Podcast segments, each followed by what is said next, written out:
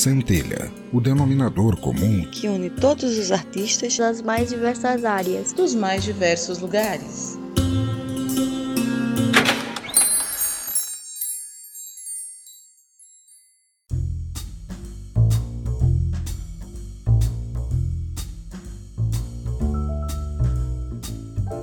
Seja bem-vindo ao meu ateliê. Sou a Condessa Vanora e começa mais um Centelha. Estamos, enfim, de volta, após uma ausência não anunciada. Como meus ilustres ouvintes têm passado? Espero que bem. Eu, por outro lado, fiz um passeio vertiginoso, descendo a ladeira dentro de uma caixa de papelão, em cima de um carrinho de rolimã desgovernado, em chamas e sem freio, em direção ao mundo inferior.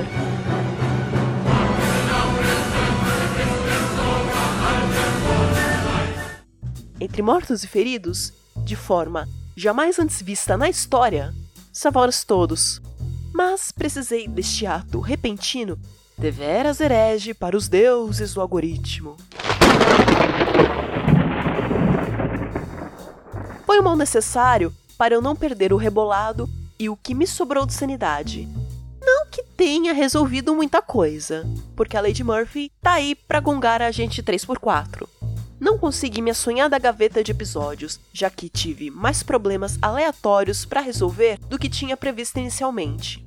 Mas aproveitei este intervalo para refletir sobre disciplina, motivação e força de vontade. Depois dos recadinhos, te conto melhor como foi esse processo.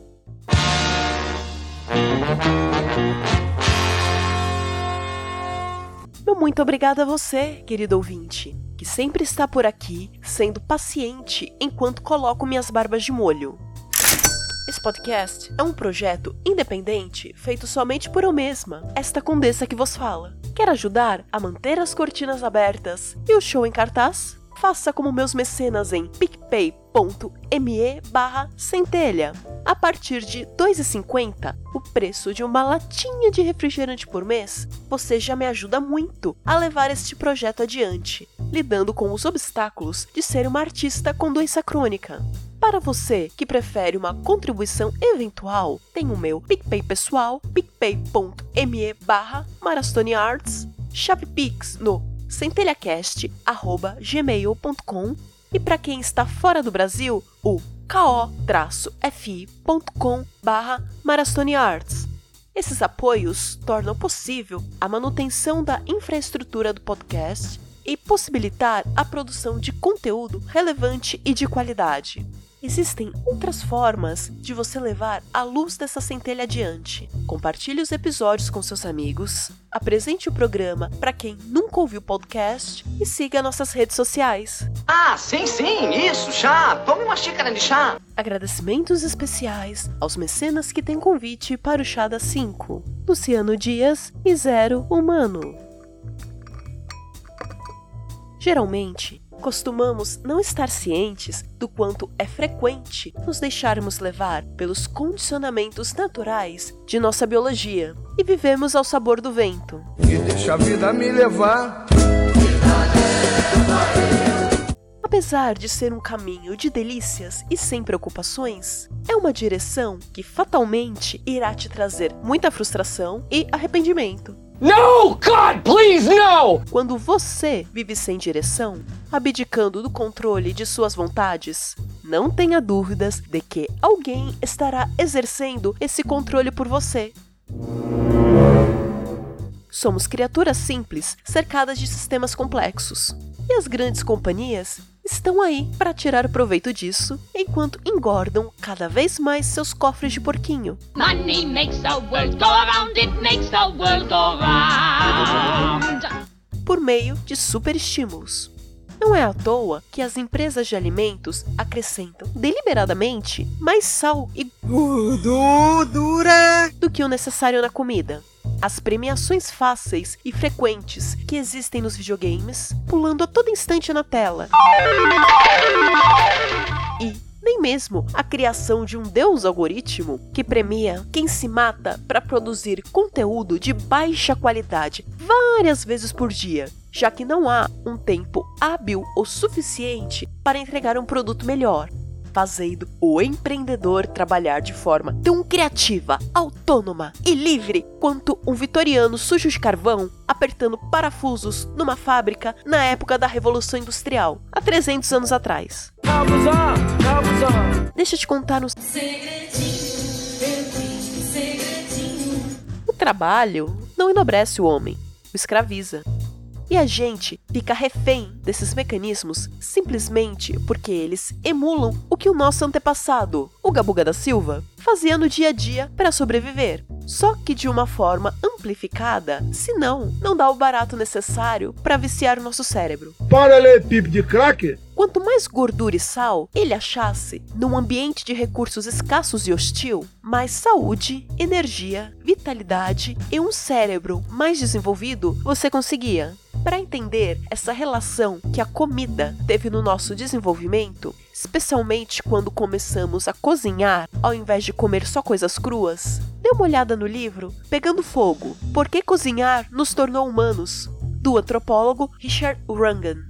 O senhor Uga Buga da Silva também precisava estar antenado nas novidades, porque coisas novas podiam gerar conhecimento, e conhecimento ainda é um bem valioso, quer você goste ou não, que te ajuda a sobreviver no mundo onde tudo quer e pode te matar. Mas calma, que tem salvação esse destino cruel de passar a vida colado no celular vendo memes e vídeos do TikTok, comendo chilito pururuca afundado no mar de autocomiseração regado a chevette. Tá lá na tua casa tranquilo, vendo tua televisão. Daqui a pouco cai uma porra um chevette dentro da tua sala, cara. Remédios amargos, chamados disciplina e motivação, que algumas pessoas vestem com a roupinha da força de vontade. Fato que mais atrapalha do que ajuda no final das contas. Qual é a diferença, afinal, entre disciplina e força de vontade? Vou falar primeiro da força de vontade e te explicar o porquê depender dela é uma encosta escorregadia. Puta que pariu, pisa no freio, Zé,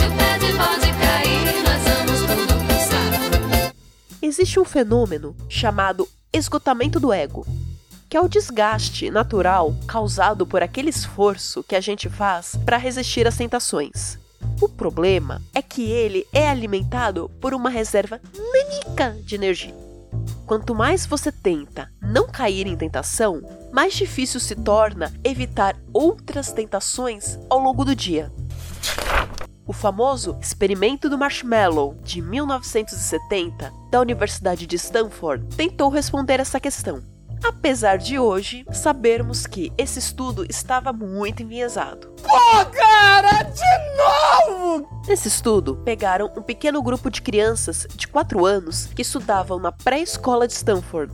Deixaram um marshmallow na frente do criança e falaram que se ele não comesse o doce até o pesquisador voltar, ele ganharia mais um marshmallow. E daí ficaram observando a reação deles durante 15 minutos. Depois, lá nos anos 1990, foram ver como essas crianças tinham se saído na vida. E as que tinham resistido a não comer o marshmallow aparentavam ter mais sucesso na vida. E esse estudo assombrou muitos psicólogos, pais, professores e pedagogos ao longo de décadas. Só que tem um porém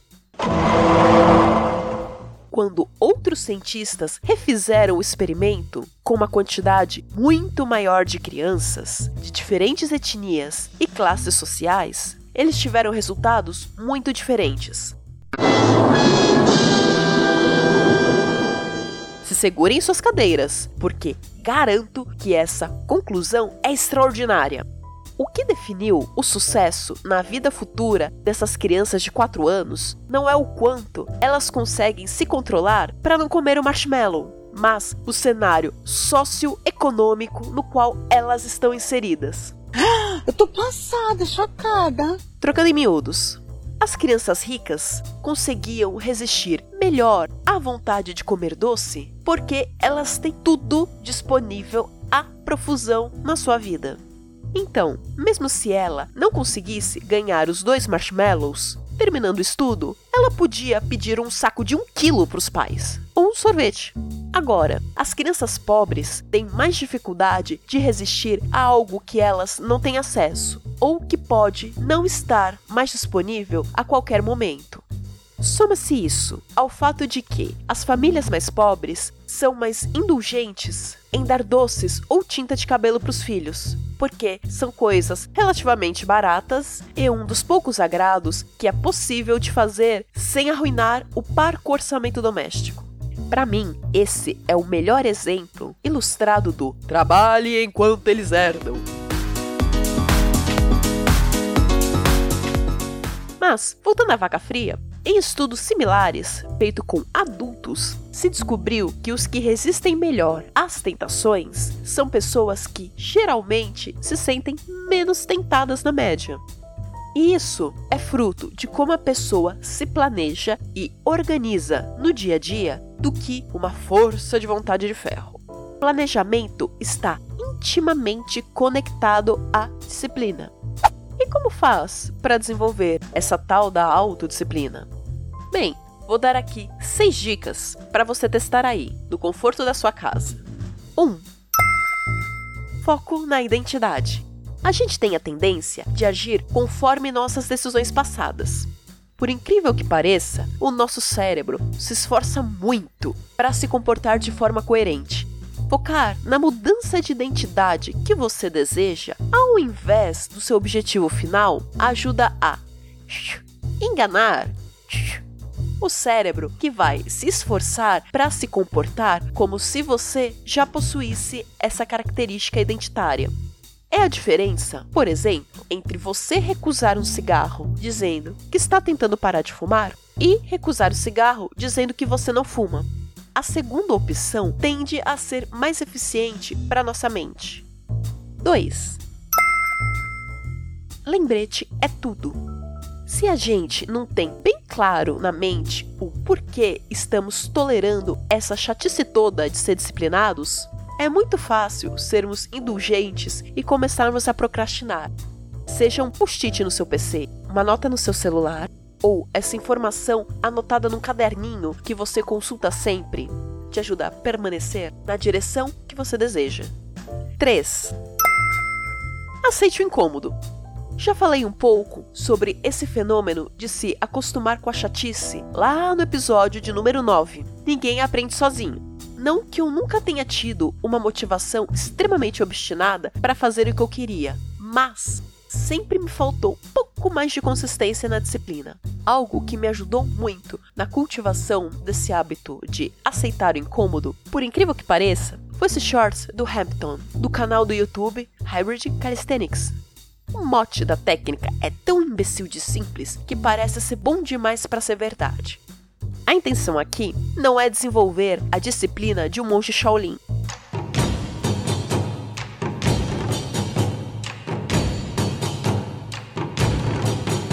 Mas, se essa for a sua vibe, pega a visão que te manda um salve. Geralmente, aqui no Ocidente, a gente tem muito aquele pensamento de que tem que praticar todo dia. Se quebrar a corrente, o momentum desaparece. Tudo está acabado e você é um fracassado. Oh my God! Essa abordagem, utilizando o Mabu, a famosa pose do cavalo, leva em conta o fato de que, assim como dia e noite sucedem um ao outro, você, meu caro ouvinte, com certeza irá falhar.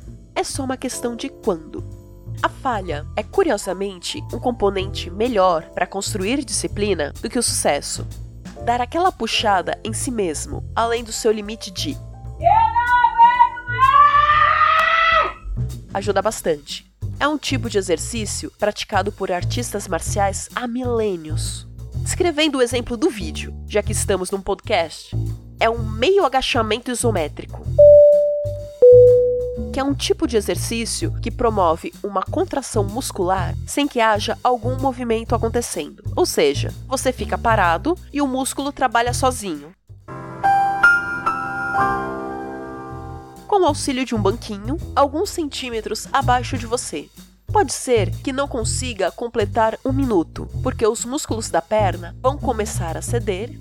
É sobre isso. E tá tudo bem. Se e quando acontecer, tem o banquinho ali a seu socorro. Mas atenção! Não não solte todo o peso do corpo no banquinho como se fosse descansar, mas transfira todo o peso para a parte superior do corpo com a mesma intenção de movimento que fazemos para levantar da cadeira. Use o cronômetro da sua smart pulseira ou celular para manter um nível de honestidade consigo mesmo. E faça esse exercício todo dia, durante uma semana. O foco aqui não é desenvolver músculos colossais nas pernas, mas estimular o processo de falhar miseravelmente que ajuda a construir a disciplina mental. Lembrando que não precisa ser exatamente esse exercício. Se tiver dúvida de que outros tipos de posições você pode fazer, procure a ajuda de algum fisioterapeuta ou instrutor físico. A titia Vanora não quer ninguém lesionado por fazerem movimentações que exijam demais de seus corpos. Pratiquem atividade física sempre com segurança. 4. O fundamental é essencial. Tudo isso que estou falando aqui não vai causar diferença nenhuma se você não dorme o suficiente, se está comendo que nem o seu nariz e se leva um estilo de vida sedentário. Não vai não, amor. Sem descanso adequado, uma boa alimentação e se você é adulto, 150 a 300 minutos de atividade física moderada ou 75 a 150 minutos de atividade física intensa por semana, segundo as novas diretrizes de 2020 da Organização Mundial de Saúde. Se esse trio parada dura não estiver funcionando azeitado, para tudo e conserta esses hábitos primeiro antes de qualquer coisa. Aceita que dói menos. Esses três elementos são necessários para nosso cérebro funcionar em toda a sua glória. 5. Pratique zazen.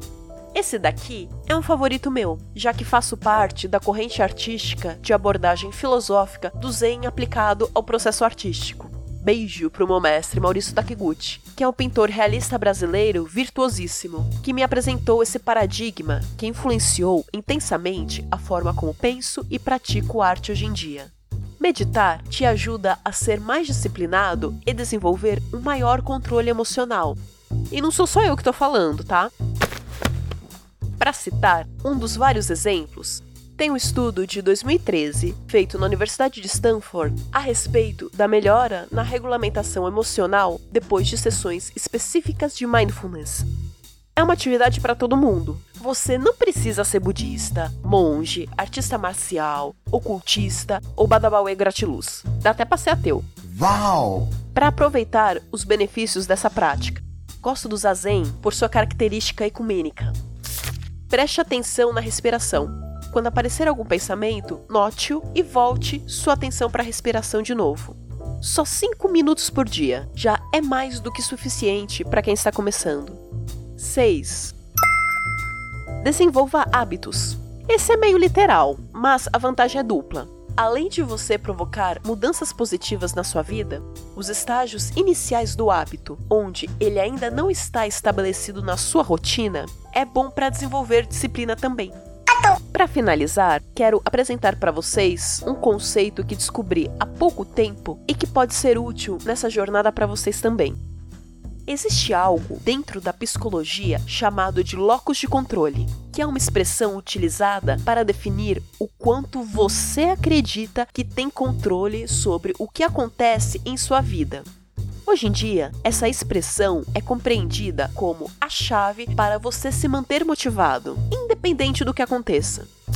A professora Claudia M. Mueller fez o estudo em meados de 1998 com crianças da quinta série, onde pediu que elas resolvessem vários quebra-cabeças difíceis. Independente de como cada criança se saiu, para todas, ela disse que foram muito bem e tiveram um desempenho maior que a média. O pulo do gato está em como ela contou isso. Para metade das crianças, ela explicou que foram bem porque eram inteligentes e talentosas. Para outra metade, disse que foi fruto do seu esforço e trabalho duro. Após dar essa notícia, pegou esse mesmo grupo de crianças e deu mais quebra-cabeças para elas resolverem, de dificuldades simples, intermediária e complexa. E o que se constatou é que as crianças que foram classificadas como inteligentes detestaram fazer as atividades, se focaram apenas nos quebra-cabeças simples, mal encostando nos mais difíceis, e ficando muito menos tempo empenhadas em achar soluções.